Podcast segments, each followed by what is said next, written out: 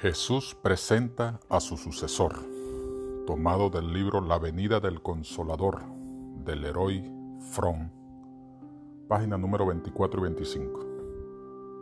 Los discípulos no quedarían huérfanos, privados de un Padre divino que los cuidara, los protegiera y los consolara. En el momento más difícil de sus vidas, Cristo le mostró la venida del Espíritu Santo como la culminación de su obra terrenal en favor de ellos y la continuación de su ministerio. La recepción del Espíritu Santo constituía el privilegio supremo que podían tener, como también hoy lo tiene cada discípulo que espera el regreso personal y visible de su Señor para llevarlo a las mansiones celestiales. Observemos esta cita de la hermana Elena G. de. En las enseñanzas de Cristo se hace prominente la doctrina del Espíritu Santo. Qué vasto tema de meditación y ánimo es este. Qué tesoros de verdad añadió al conocimiento de sus discípulos con sus instrucciones relativas al Espíritu Santo, el Consolador. Se espació sobre este tema con el fin de consolar a sus discípulos en la gran prueba que pronto experimentarían para que sintieran ánimo en su gran desilusión.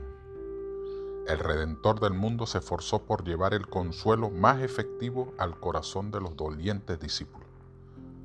Pero del amplio campo de asuntos que tenía a su disposición, escogió el tema del Espíritu Santo, el cual inspiraría y confortaría sus corazones. Sin embargo, a pesar de que Cristo dio tanta importancia al tema del Espíritu Santo, cuán poco se considera en las iglesias. Elena G. de White, 15 de noviembre de 1893. Hermano, tenemos grandes verdades. El sábado, el lugar, el santuario celestial, el estado de los muertos, la venida de Cristo. Pero esta verdad del Espíritu Santo no le hemos dado la relevancia a nivel colectivo y a nivel personal.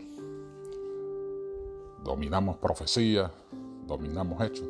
Lo que debemos saber es que estamos ya en los tiempos del fin. Y sin el Espíritu Santo, que nos dio esa lluvia temprana, ese primer amor, no habrá lluvias tardías. Y definitivamente no podremos ver el rostro de Dios. Así que los invito a alabar a confesar, a agradecer y a pedir en oración el Espíritu Santo. Dios te bendiga en este día.